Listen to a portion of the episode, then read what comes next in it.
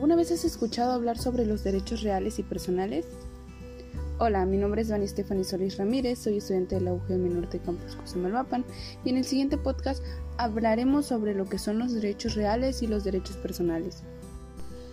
Bien, los derechos personales nacen con la relación entre dos personas, sean reales o jurídicas, en cambio, los derechos reales son los que tenemos sobre una cosa o un objeto y ningún ser humano puede intervenir en esa relación. Los derechos reales se dividen en los derechos legales y los derechos doctrinales. Algunos ejemplos de derechos reales pueden ser el usufructos, la prenda, la hipoteca y la herencia.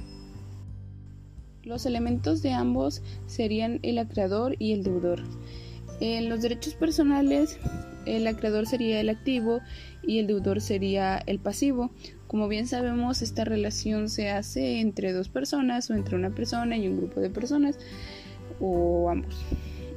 Eh, los derechos reales, el sujeto activo es el titular del derecho y el sujeto pasivo es lo universal.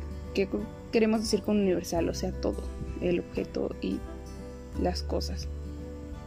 Algo también muy importante de mencionar es que los derechos personales pues prácticamente son a través de documentos, en cambio los derechos reales pues tienen un modo, pues es la forma en la que llega a sus manos la cosa, o sea, el hecho formal de cómo llegó a su patrimonio la cosa.